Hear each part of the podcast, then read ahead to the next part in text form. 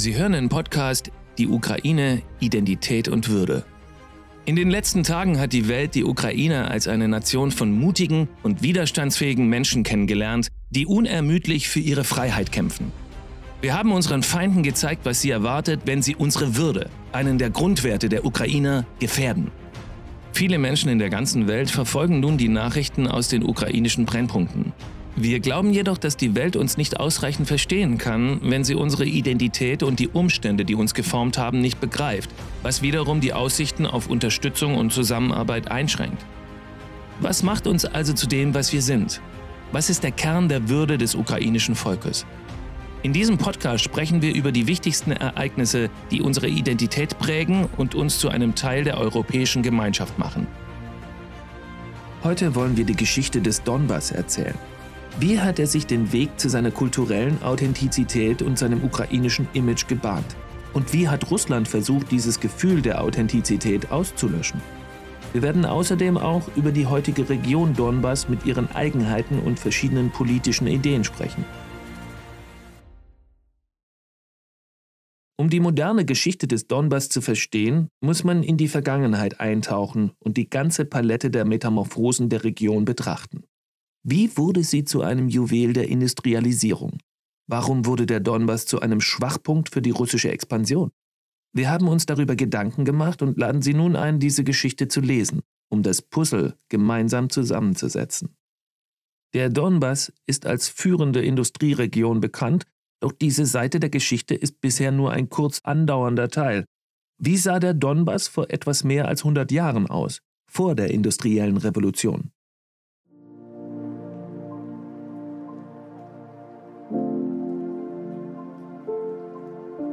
Die ukrainische Ethnologin Lesia Hasidjak erklärt, der Donbass ist wirklich eine ukrainische Region. Bis zum 15. Jahrhundert war es das sogenannte Wilde Feld, ein Gebiet, das von vielen Menschen durchkreuzt wurde, die das Land durchreisten oder dort lebten. Die Ära vom 15. bis zum 18. Jahrhundert war geprägt von den Ansiedlungen der Kosaken und der vom Russischen Reich vorangetriebenen Kolonialisierung. Natürlich war der Donbass auch eine Heimat für geflüchtete Bauern, die auf der Suche nach einem Platz zum Leben waren. Das setzte sich bis ins 19. Jahrhundert fort. In der Tat, der Donbass ist Teil des wilden Feldes.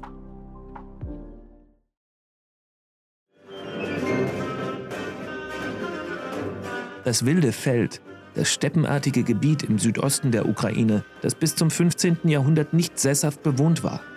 Um sich gegen Feinde zu erwehren, gründeten damals die Kosaken ihre eigenen selbstorganisierten und militarisierten Republiken. Ihr höchstes Ziel war es, ein freies Leben zu führen und sich der Unterdrückung derer zu erwehren, die in ihr Land eindringen und ihre Freiheit einschränken wollten, die Polen, Moskowiter und Tataren. Beachten Sie, dass das ukrainische Land zu dieser Zeit in zwei große Teile gespalten war, von denen einer vom Russischen Reich und der andere vom Rzeczpospolita, dem polnischen litauischen Vielvölkerstaat, kontrolliert wurde. Um die Freiheit schützen und weiter atmen zu können, entwickelte sich das unzivilisierte wilde Feld infolgedessen zu einer wehrhaften, freiheitsliebenden Ansiedlung. Die Geschichte des modernen Donbass beginnt im 19. Jahrhundert. Hier wurden Vorkommen verschiedener Metalle und Kohle gefunden, was den Donbass zum industriellen Herzen des Reichs machte. Britische, französische und belgische Unternehmen investierten in die produktive Region. Eine der von Ausländern gegründeten Städte war Juzivka, die ihre Berühmtheit dem britischen Investor John Hughes verdankt, der dort seine Fabrik errichtete. In architektonischer und kultureller Hinsicht spiegelte die Stadt den europäischen Trend wider. Eines Tages sollte Juzivka auch die zentrale Stadt des Donbass werden, das heutige Donetsk. Im Zuge der Industrialisierung benötigte nun das wohlhabendere Land viele zusätzliche Arbeitskräfte. Infolgedessen begannen viele Bauern aus den benachteiligten russischen Provinzen auf der Suche nach einem besseren Leben in den Donbass umzusiedeln.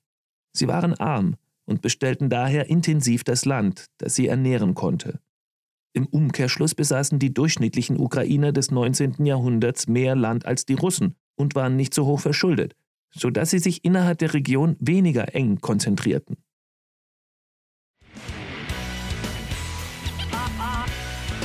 Die Russifizierung der Region während des Russischen Reiches äußerte sich in der Entfernung des ukrainischen Skeletts, seiner Sprache und seiner Kultur. Im Jahr 1863 verabschiedete Russland das Walujew-Rundschreiben, das Veröffentlichungen im Zusammenhang mit Religion, Bildung und Literatur in ukrainischer Sprache verbot. Einige Jahre später, im Jahr 1873, erhielt die Ukraine einen weiteren Dolchstoß in den Rücken, den Emser Erlass. Das Dokument leitete eine weitere politische Strategie zum Verbot der ukrainischen Sprache ein, um sie vollständig aus dem Blickfeld der Menschen zu verbannen. Diese Maßnahme wurde ergriffen, um die angeblich pro-separatistischen Gefühle der Ukrainer zu unterdrücken. So wurde mit der Umsiedlung von Russen in den Donbass und der denationalisierenden Politik des Russischen Reiches der Weg zur Russifizierung der Region bereitet. Nach dem Aufkommen des totalitären Sowjetregimes wurde das Leben der einfachen Menschen wesentlich schwieriger. Während des Holodomors in den 1930er Jahren verschlechterten sich die Bedingungen bis auf ein kritisches Niveau. Ein Viertel der Bevölkerung des Donbass wurde ausgelöscht, ein enormer Verlust für die Authentizität der Region. 1933 wurden dann viele Familien aus Weißrussland, Russland und der nördlichen Ukraine in die Region umgesiedelt. Insgesamt waren es 21.000 Menschen. Dann, nach dem blutigen Kapitel des Zweiten Weltkriegs, als das Land wieder aufgebaut werden musste, strömten neue Wellen von Menschen in den Donbass. Zwischen 400.000 und 700.000 Menschen zogen jedes Jahr in die Region und sorgten für eine gesellschaftliche Durchmischung. Unter dem Druck der ideologischen Politik war die neue Gesellschaft zu fragil geworden, um der Russifizierung standzuhalten. Die ethnische Exklusivität, zu der der Donbass früher tendiert hatte, gab es nicht mehr. Laut der Volkszählung von 2001 waren 133 der 134 ethnischen Gruppen, die in der Ukraine beheimatet waren, im Donbass vertreten. Auch am damaligen Bildungssystem lässt sich erkennen, wie die sowjetische Maschinerie auf die kulturelle Assimilation hinarbeitete. Das lässt sich wie folgt belegen. Aus den Statistiken des Bildungsministeriums der ukrainischen SSR über den Anteil russischer und ukrainischer Schüler in den Jahren 1958 bis 1959 erfahren wir, dass in Donetsk etwa 900 Schüler in ukrainischen Schulen lernten, was 1,2 Prozent der Schüler entsprach, während der Anteil derer, die russischsprachige Schulen besuchten, 98,8 Prozent betrug, was 76.300 Menschen entsprach. Vasil Stus, ein ukrainischer Dissident, Dichter und Menschenrechtsaktivist, der im Donbass als Lehrer für ukrainische Sprache und Literatur arbeitete, beschrieb seine Gefühle in einem Brief aus dem Jahre 1962 im Donbass und nicht nur dort stellt das Unterrichten der ukrainischen Sprache in einer russischen Schule nichts anderes als ein akademisches und kulturelles Hindernis dar. Es zu tun bedeutet schwere moralische Traumata zu durchleiden. Eine einzige mündliche Aussage der Eltern genügt. Mit dieser Einstellung werden die Kinder nicht die Sprache der Menschen lernen, die ihre Eltern großgezogen haben. Ist das nicht ein Hopak-gleiches Theater mit Wodka und Charovari-Hosen? Jeder lernt natürlich Deutsch, Französisch und Englisch, aber nicht seine Muttersprache. Die Hochschulbildung in der Region wurde mit Ausnahme der Fakultäten für ukrainische Philologie vollständig auf Russisch angeboten. Die Nachfrage nach solchen Fakultäten war jedoch kaum vorhanden. Oleg Satichy, ein ukrainischer Philosoph und leidenschaftlicher Menschenrechtsaktivist, befasst sich ebenfalls mit der schmerzlichen Situation im Donbass, seinem Heimatland. Es ist nicht die Schuld, sondern das Unglück der einfachen Menschen, der hart arbeitenden Arbeiter und Dorfbewohner, wenn durch ihren Willen und ihre Zustimmung die ukrainische Sprache und Kultur untergeht. Es ist kein Unglück, sondern die Schuld der Intellektuellen, der gebildeten Menschen, die bestimmte Schlüsselpositionen innehaben und deren Wunsch nur darauf beschränkt ist, sich den Bauch zu füllen. Sie haben einfach aufgehört, sich um das Schicksal des Volkes, seine Kultur und seine Sprache zu kümmern. Müssen wir die Arbeit von Bildungsbehörden, Lehrern oder kulturellen Persönlichkeiten nicht als die Gleichschaltung von Millionen von Ukrainern im Donbass betrachten? Diese kolossale Assimilation ist nichts anderes als ein intellektueller Völkermord.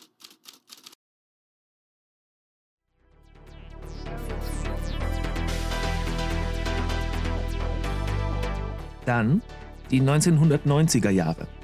Dadurch, dass der Donbass bis dahin hauptsächlich eine Industrieregion war, wurde er nach dem Zusammenbruch der Sowjetunion vom wirtschaftlichen Ruin heimgesucht. Die Region war stark urbanisiert und industrialisiert, wodurch die Wirtschaftskrise in den ersten Jahren der ukrainischen Unabhängigkeit zu einer sozialen Katastrophe wurde. Diese Krise hat ganze Städte zerstört und Unternehmen mit Tausenden von Beschäftigten ausgelöscht. Die Bergarbeiter erhielten 10 bis 15 Monate lang keinen Lohn Viele von ihnen wurden einfach auf die Straße gesetzt. In einigen Bergbaudörfern waren illegale Aktivitäten die einzige Alternative zum Hungertod. Die Menschen stahlen Metall aus verlassenen Industrieanlagen, sammelten illegal Kohle und gruben illegale private Minen. Ein Augenzeuge berichtet. Die offizielle Agenda des Staates bestand darin, die unrentablen Bergwerke zu schließen. Man schloss sie, aber man dachte nicht daran, was man mit den Menschen, den Bergleuten tun sollte. So begann die Ära der sogenannten Kopanki oder Löcher.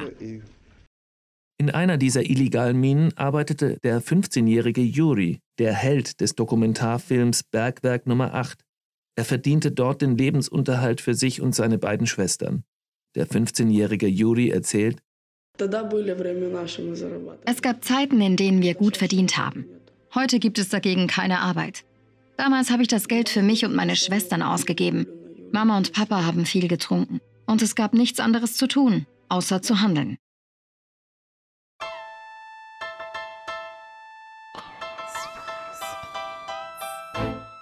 Der wirtschaftliche und soziale Niedergang des Donbass hat weitreichende Unruhen ausgelöst. Gewalttätige Auseinandersetzungen und Waffen in den Handschuhfächern von Autos hatten sich gegen Recht und Diplomatie durchgesetzt. Die mehr als fünf Jahre andauernden gewalttätigen Unruhen im Donbass um die Neuverteilung seines produktiven Potenzials endeten nicht zugunsten der einheimischen Arbeiter. Sie endeten mit der Schaffung korrupter Strukturen, organisierter krimineller Clans, diese hatten die gesamte politische Macht und die wirtschaftlichen Ressourcen der Region in ihren Händen konzentriert. Die einfachen Menschen wiederum wurden von allen wichtigen Entscheidungen ausgeschlossen. Der Polizeichef von Slowiansk beschreibt die Situation. Es gab diese Strukturen in jeder Stadt, in jedem Distrikt. Aber ab irgendwann in den 1990er Jahren begann eine Zentralisierung dieser Strukturen. Das hieß, dass Menschen in den Außenbezirken, die der zentralen Macht der Banditen nicht gehorchten, in der Regel bestraft oder getötet wurden. Alles verlief gemäß den Plänen der Banditen. Ab den 2000er Jahren wurde der aus den Clans stammende Geschäftsmann zum neuen Helden der Donetsker Identität und des politischen Lebens. Viktor Janukowitsch ist ein typisches Beispiel. Die Bildung regionaler Eliten brachte einen mächtigen neuen Akteur mit sich, die Partei der Regionen, die durch die finanzielle Unterstützung der lokalen Lobby erheblich gestärkt wurde. Die Überzeugung der Bevölkerung des Donbass, dass nur regionale Eliten in Form von Geschäftsleuten ihre Interessen vertreten könnten, machte die aus kriminellen Clans hervorgegangenen politischen Kräfte populär. Dies führte zu einer Polarisierung in der Ukraine. Bei den Präsidentschaftswahlen von 2004 erreichte diese ihren Höhepunkt. Der pro-russische Kandidat Viktor Janukowitsch erhielt die meiste Unterstützung in den östlichen und südlichen Regionen der Ukraine, während der pro-europäische Viktor Juschenko im Westen und in der Mitte des Landes überwältigende Unterstützung erhielt.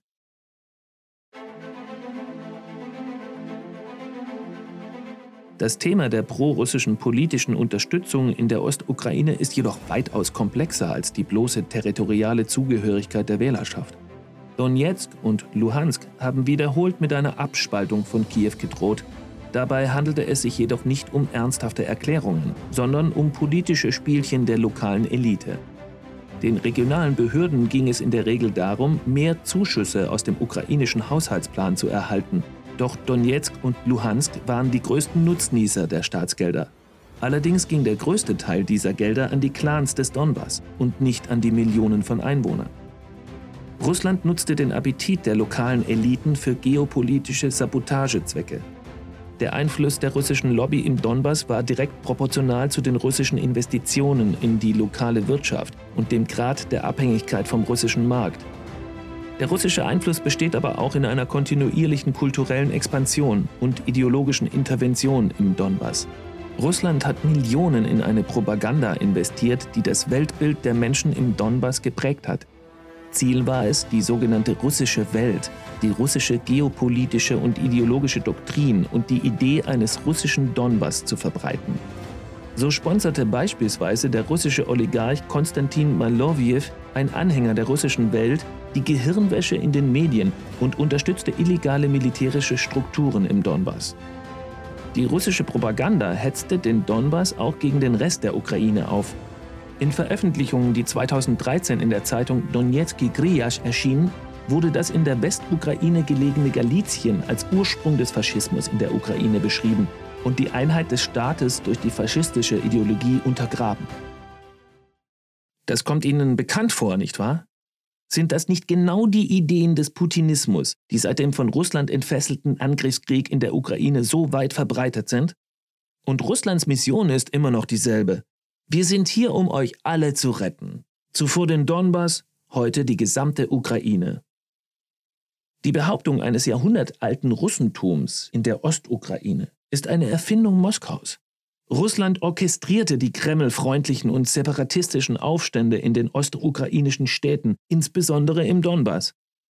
Der amerikanische Historiker Hiroaki Kurumiya, ein Spezialist für sowjetische Geschichte und die moderne Ukraine, reiste in den 1990er Jahren in den Donbass und berichtete Folgendes.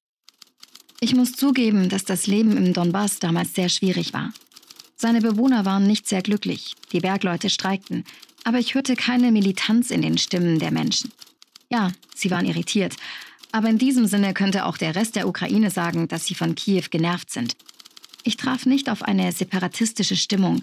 Dieser Mythos wurde erst später unter russischem Einfluss geschaffen.